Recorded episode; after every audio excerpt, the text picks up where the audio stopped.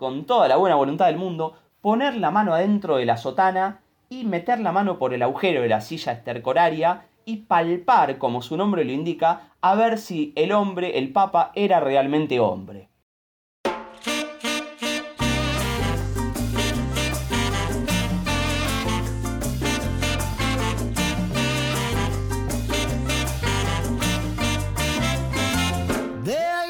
Bienvenidos a Etimónogos, tu podcast de etimología. Hoy es un episodio especial porque es la primera vez que tenemos a un invitado transoceánico. Bueno, invitado, por no decir, el nuevo miembro de Etimónogos. Es cierto. Hemos- eh, hay que decir que Dani mm, no va a poder seguir siendo parte de Etimónogos. Va- se puede decir que por razones personales, pero en realidad le hemos echado. Sí, le hemos buscado un reemplazo y creo que hemos salido ganando. Sí, bueno, presenta- preséntate. Hola, ¿cómo andan chicos? ¿Todo bien? Bueno, mi nombre es Lucas Arli, les hablo desde Buenos Aires, Argentina. Eh, primera vez me vine con el serrucho para serrucharle el piso al compañero, pero bueno, esperemos que salga todo lindo. ¿Cómo andan ustedes? Muy bien. Nosotros muy bien, emocionados porque por fin nos hemos quitado pues, la piedra que nos arrastraba hacia abajo. Ahora, sin Dani, pues podemos volar. Nada, en realidad lo sentimos por nuestro compañero Dani, que hoy, está, hoy estaba terriblemente enfermo y no ha podido venir a grabar con nosotros. Un abrazo desde aquí, que nos va a editar, que nos va a editar el podcast. Así Claro. que un abrazo, un saludo, un beso. Y brevemente, Lucas, si quieres presentarte ante los oyentes de Timónogos, ¿a qué te dedicas? Eh, bueno, yo soy profesor y licenciado en letras, que es el nombre de la carrera de literatura, lingüística además. Eh, pronto, me ya, ya nos especializo das en- siete vueltas. No, no, no tanto. Em, no, a- eh, me especialicé en etimologías, en eh, hablar sobre los orígenes de palabras, a partir de una página en Facebook que se llama Etimologías y más, para todo aquel que quiera seguirla también. Eh, y bueno, a partir de este Instagram no, nos conectamos eh, con ustedes también. Exactamente, yo creo que es la primera vez que traemos a un auténtico etimólogo Es verdad. a nuestro podcast de etimología. Por fin traemos una persona preparada al programa. Nos ha costado, ¿qué? 15, 16 programas conseguirlo, pero lo hemos conseguido. Es difícil encontrar, pues no se estudia eso. Yo- me costó encontrar cursos de eso, me tuve que anotar en Mendoza porque acá en Buenos Aires no tenía nada. De etimología es muy difícil, pero es lindo, así que había que unirnos. Estamos hablando que nadie estudia ya etimología, ¿no? Decías Lucas. En uno de nuestros episodios anteriores, nosotros discutíamos sobre si la etimología sirve para ligar o no. Eh, Yo creo que sí, eh, yo creo que es un arte que tiene cierto carisma, cierta seducción. A mí por lo menos me ha servido, con mi novia me ha servido. Podemos decir que sedujiste a tu novia gracias a la etimología. Y hay algunas, hay algunas historias que son, son entretenidas y sirven para ligar cuando uno está falto de conversación. Eh, es una buena rama, así que muchachos, eh, todos los que están escuchando en casa, pónganse a estudiar etimología que sirve para ganar. Buen consejo, ¿eh? Buen consejo. buen consejo, buen consejo. Bueno, y no hemos, no hemos introducido el, el tema de hoy, pero el tema de hoy es la religión. Que no sé cómo andaréis vosotros de, en cuanto a, a religión, en cuanto a conocimiento sobre religión. Religión, en principio, cristiana, parece, ¿no? Sí, creo que todos hemos, hemos traído de religión cristiana. Al final es la. Bueno, no es la más grande, ¿no? Pues, no sé si es la más grande. Eh, ya que sé. Al menos en, en nuestro mundo en nuestro mundo occidental es la más grande, la principal. En Occidente seguro, sí, sí. En occidente, desde luego. Y. No sé, bueno, no sé, no sé cómo andréis vosotros de conocimientos de religión, pero mi conocimiento de religión es nulo. Yo estoy bautizado. Pues porque mis padres lo quisieron así, pero no, no sé. No sabría recitar el Padre Nuestro ni. Ni en, un, ni en un millón de años, la verdad. No, sí, para mí también es lo mismo. Estoy bautizado todo por mis papás. Fui a escuela católica, pero mm, me alejé totalmente. Hoy en día no, no es algo que, que esté demasiado en tema. Pero bueno, como trabajo en escuelas, algunas son católicas, Padre Nuestro, Ave María, más o menos Sí. manejo. Perfecto. Yo no sé vosotros, no, no sé si, si os ha pasado, pero yo a mí me ha pasado muchas veces la situación de estar en medio de una misa por lo que sea, un funeral o lo que sea, y que empiecen a recitar el Padre Nuestro, y claro, y yo por vergüenza tener que hacer playback sobre el Padre Nuestro. En plan, mover los labios, pero sin, sin saberme. Eso es como cuando vas a un concierto y todo el mundo se pone a cantar las Ah, canciones y tú ah. no te las sabes. Sí, ¿no? O como, como- Y te como tapas con la alguien- mano la boca. Sí, sí, Como cuando alguien te pone una canción y dice, ¡Buah, esta la conoces, ¿no? Y tú como, sí, sí, claro, empiezas... Te agarra todo justo en ese momento. Claro. Claro. Pero bueno, Pues empezamos. empezamos fuerte. Empezamos Empezamos fuerte. con... Vamos, la, la imagen más conocida de la religión, la principal imagen de la, de la religión cristiana, que es La cruz. la cruz. Yo os voy a traer la, la palabra cruz, que en principio hoy en día designa pues, a una figura geométrica que son pues, dos, dos segmentos o dos líneas En perpendicular. perpendicularmente, ¿no? Podríamos decir. Pero esta palabra a su vez viene de la palabra latina crux Me lo creo, de momento me lo creo. Hasta... o crucis, que... Crucis. Crucis como cuando estabas jugando al pilla-pilla y de repente decías, no, no, crucis. Uy, esa referencia no, no sé si llegó a Argentina. Argentina igual no llegó, pero... Eh, claro, es que en latín eh, aparece, cuando se enuncia una palabra, aparece el nominativo y el genitivo. Entonces dice Sí. eh, crux o crucis, ¿no? Por eso Sí. aparecen las dos versiones. Pero es la misma palabra. Estamos Misma bien. palabra, perfecto. ¿Vale? Lo bueno es que si, si alguno de los dos nos equivocamos, Lucas rápidamente no- Sí, nos, sí, sí, puede, nos puede corregir. No, no, buenísimo, todo va bien, perfecto. ahora. Bueno, eh, no sé si. Nacho, yo, yo sé que sí. Que de pequeño veía Harry Potter y se leyó los libros. Lucas, tú.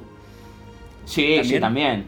Eh, empecé, en sí, empecé con el 3. No sé por qué empecé con el 3. Empezaste No entendía 3. un corno de cómo se jugaba el Quidditch, pero más o menos la historia era así. Y ahí completé con el 1 y el 2. sí. Bueno, no sé si os acordabais el hechizo que servía para causar dolor o para. Crucio, o para crucio. torturar. Sí, sí, Era- ah, Crucio. Crucio. claro, sí. Son todos nombres en latín los hechizos de Sí. Harry Potter. Exactamente, ese es Depende, el, el- no. ese es el, el verbo que se traduciría al castellano como torturar o, o causar daño. Sí. Claro. Y es, y es que la crux era un instrumento de tortura para, Claro, para crucificar, ¿no? Asumo. para causar dolor. El más conocido hoy en día es en el que en el que mataron a Jesucristo, lógicamente, pero los había de distintos tipos. Existía uno que se llamaba furca, Sí.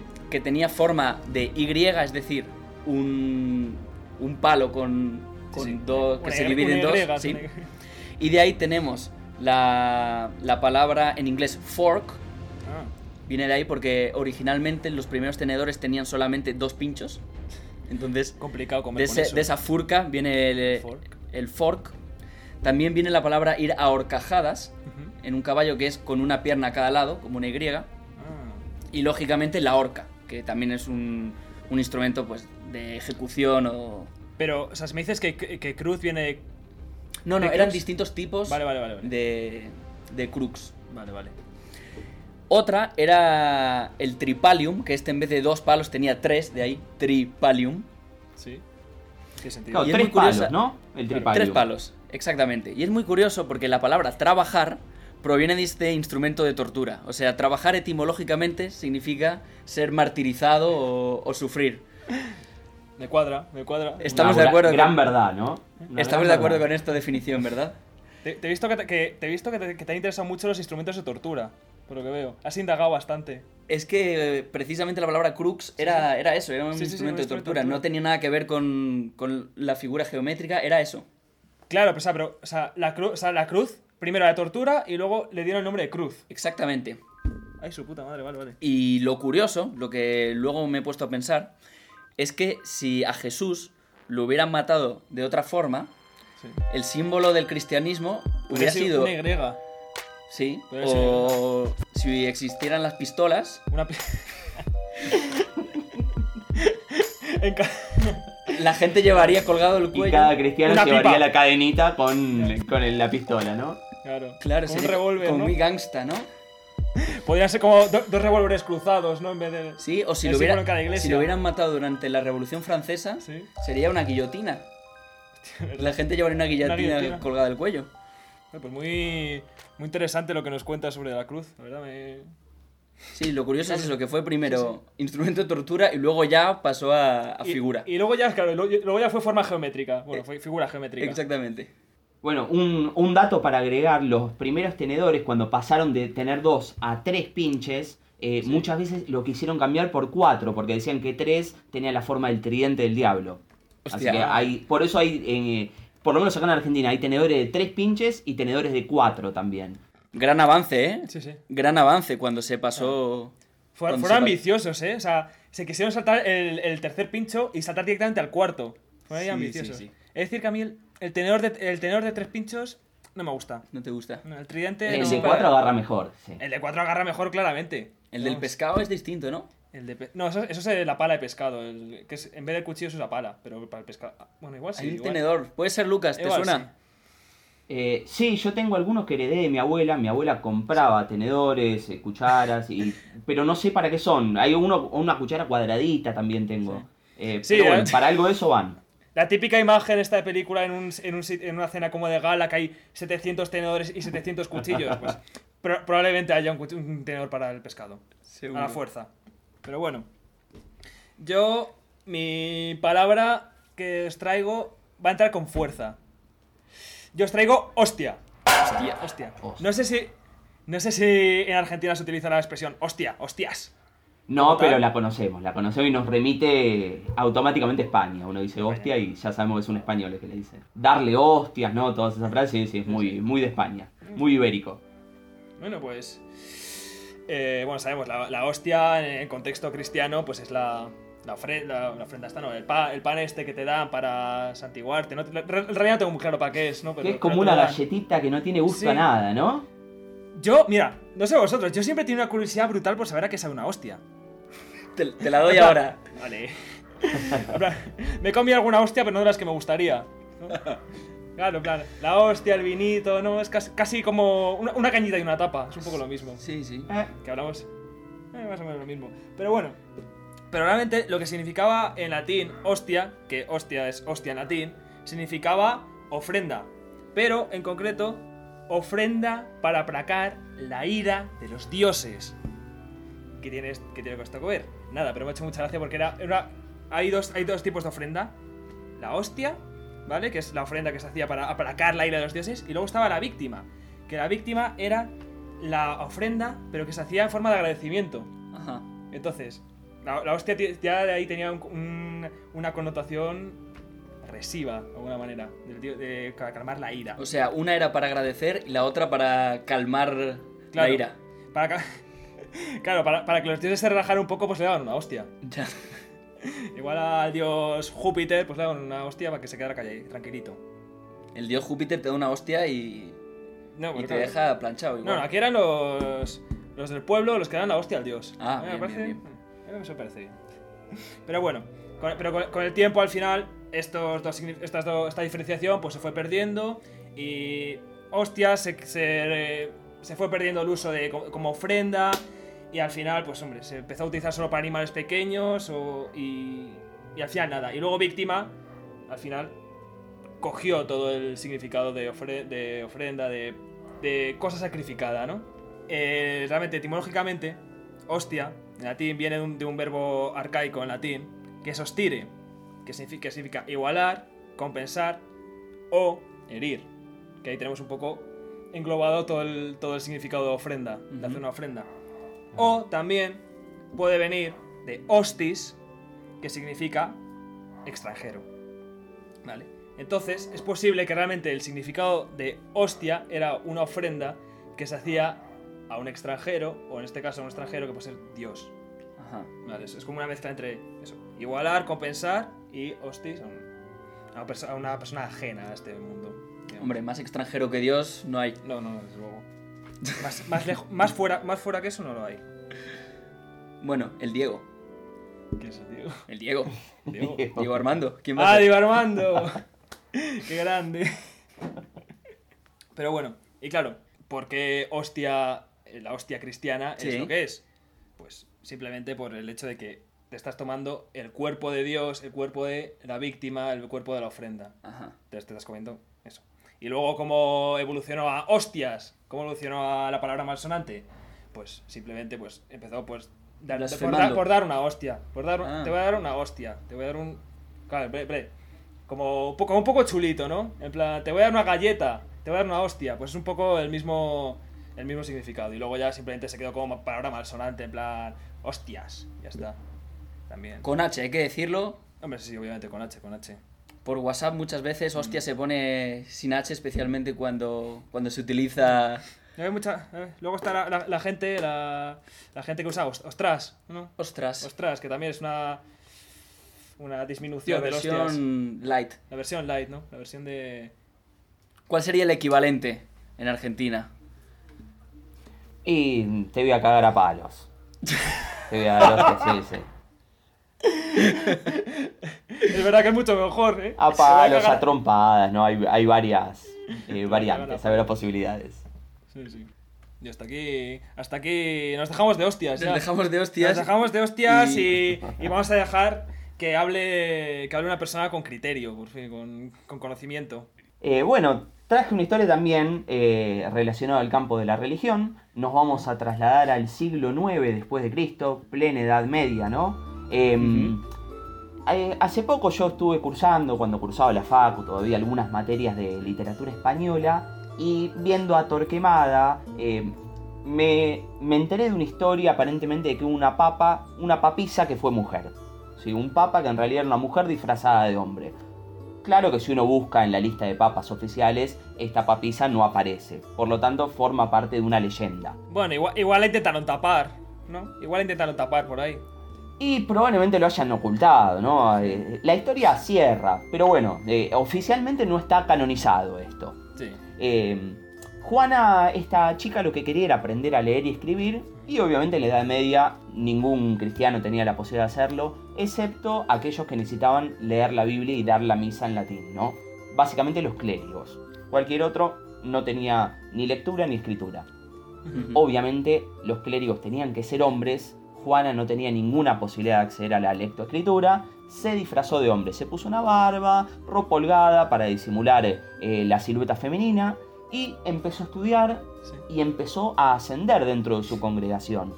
Llegó un momento que la nombraron eh, cardenal y llegó un momento que dijo, bueno, ¿y por qué no ir por más?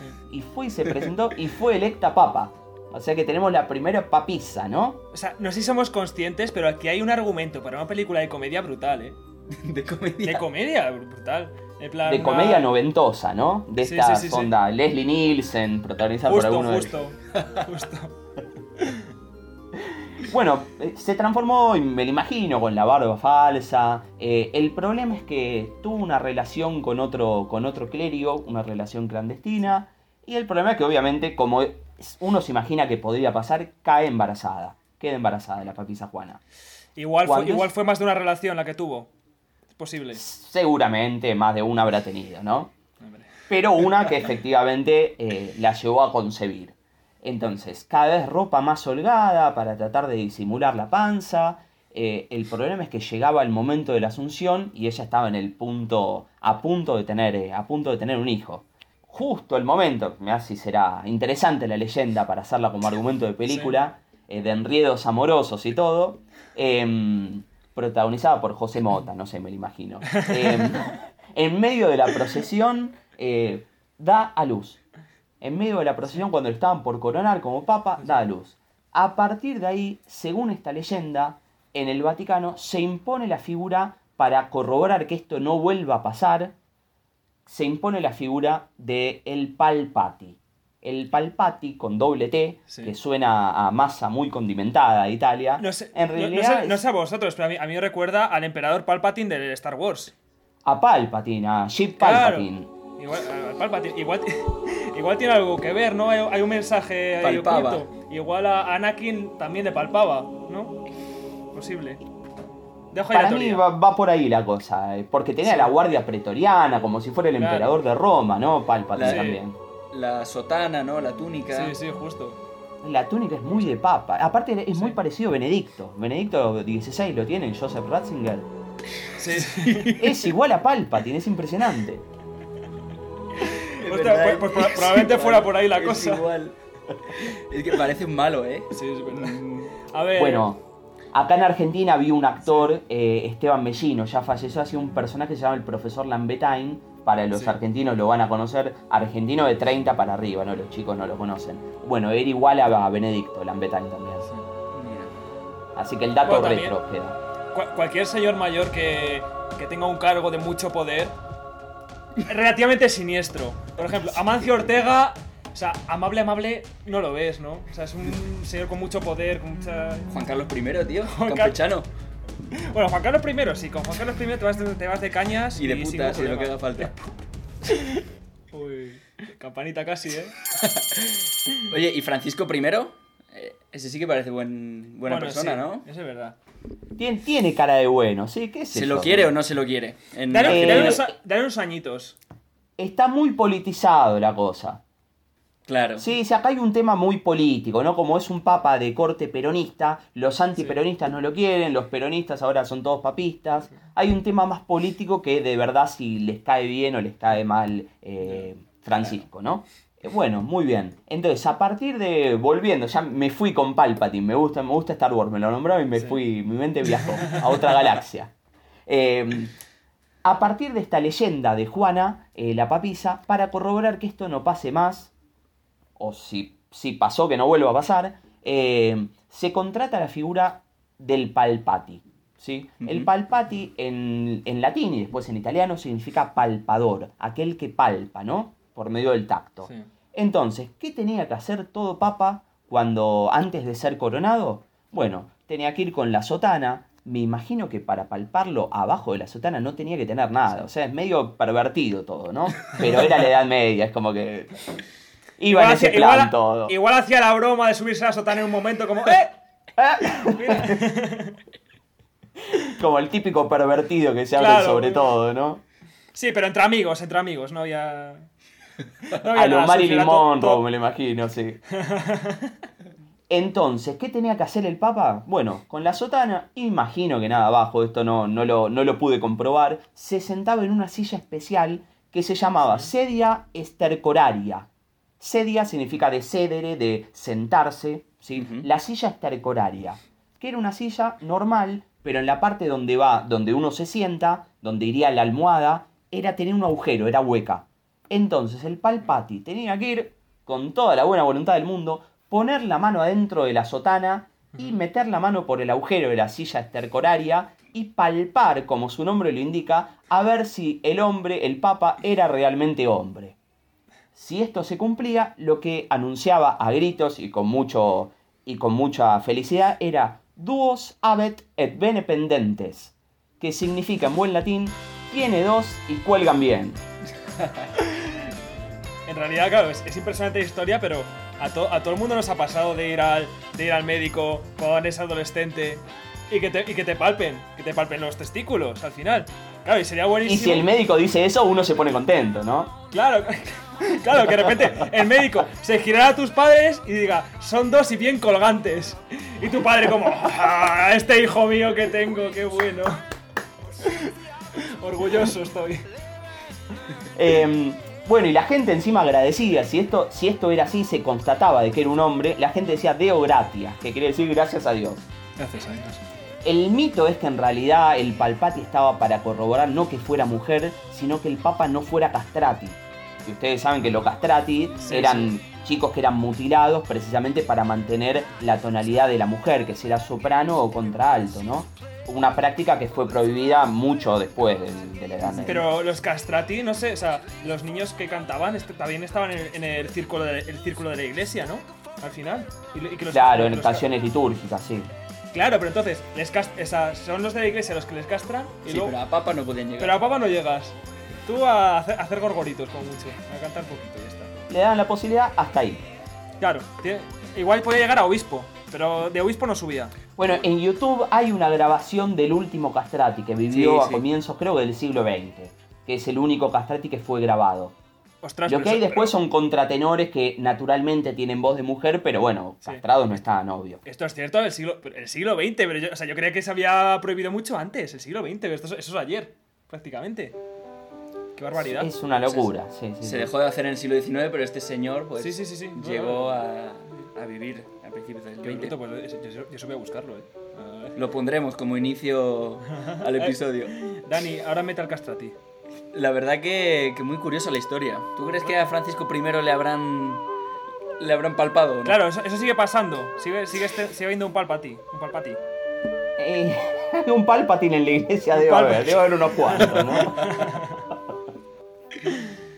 No, pero igual, igual sí, ¿no? Yo, yo creo que igual.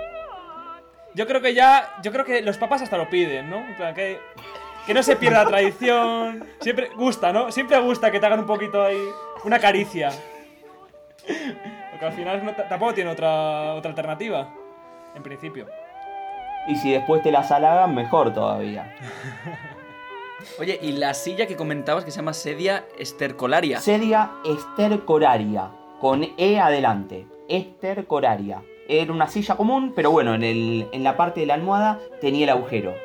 En, en Google hay fotos de sillas antiguas, o sea, la silla de verdad existió. Como O una más especie allá de del mito inodoro. de la papisa, era verdad lo del palpati. Digo, que era como una especie de inodoro. Era como un inodoro, claro. Sí, sí, el miedo yo creo que iba más que nada porque no sean, no sean castrati, más que sea una mujer. Pero bueno, de por H o por B estaba el palpati, la figura del palpati es real. ¿Y tú crees que mm, se pagaba bien al palpati? O sea, era un trabajo bien pago. Mm, No sabría decirte ahí. Porque tendría que ser bien pago, ¿no? Porque lo que hacían amerita por lo menos un buen sueldo. No, yo creo que tendría que ser una, figura respetada. O sea, no creo. O sea, cualquier persona no podría ser Palpati. Y al final, ten en cuenta, yo asumo que el Palpati tendría que hacer su trabajo una vez por pata, por papa. Entonces probablemente trabajaría una vez o dos como, eh, como mucho en su vida. O sea, la posición de Palpati sería, vamos, privilegiada completamente. Es una persona que solo trabaja dos veces en su vida, tiene que tocar un poquito, acariciar un poquito Tendría, tendría manos suaves el palpati. El, el mejor laburo para mí fue el palpati de Juan Pablo I, que duró un mes, ¿no? Lo palpó una vez y listo, ya está. de- debe cobrar ad honorem. Bueno, yo creo que ya basta de blasfemar. Nos, nos- nos van a retirar de la iglesia, nos, nos van a marcar como herejes, van a, a poner a... Excomulgar. eh, eh, excomulgar, justo. Nos va, va a poner a etimólogos como programa non grato. En la lista negra, En la lista de, negra de- de de la los podcasts. Va a estar el Papa Francisco diciendo, ay, Me duele hacerlo, pero lo voy a tener que añadir a la lista. no. Francisco, sabes que lo hacemos con todo el amor. Un saludo. Pues nada, Lucas. Te agradecemos mucho que hayas venido a participar en Etimónogos. Bueno, muchísimas gracias a ustedes por haber participado. Espero la próxima estemos los cuatro. Sí, sí, sí. Yo creo que hemos salido ganando Sí, no, eliminando a Dani, ¿verdad? Yo creo que ha sido un programa divertidísimo, muy dinámico. La verdad es que el Dani se enrolla, eh, hablando. El tío, la verdad es que no. A veces, a veces no sabe parar. Sí, sí, yo, yo creo que vamos a hacer este cambio permanente. Bueno, Los viernes, ¿te viene bien, Lucas? Entonces, cada viernes. cada viernes. Dale, sí, sí, sí, ah, preparamos, vamos arreglando. Perfecto. Así que ya sabéis, oyentes, si queréis más sobre Lucas, etimologías y más, página en Facebook y en y Instagram. más. En Facebook y en Instagram, así es. Perfecto. Pues algo más que añadir, Lucas. No, no, les mando un abrazo desde acá del otro lado del charco y a toda la gente de España, país que me encanta y me gustaría aprender a hablar como ustedes. Gustaría aprender a tener el acento español porque no, no me sale. A pesar de que a mí me, me gusta y todo, mi novia dice, no, no te sale bien. Pero la entonación vieron que es otra. eh, tendría que aprenderlo, en fin. La Argentina suena más interesante. A mí la Argentina me gusta bastante. Sí, eh. sí. Yo, si, si fuera tú, no. Ni, haría el esfuerzo de aprender el castellano de España. No, no merece la pena. Es más feo. Es más feo, es más feo. Pues nada, Lucas, muchas gracias. Un abrazo fuerte. Les mando un abrazo. Y a nuestros oyentes también. Nos vemos la semana que viene con otro podcast de. Adiós.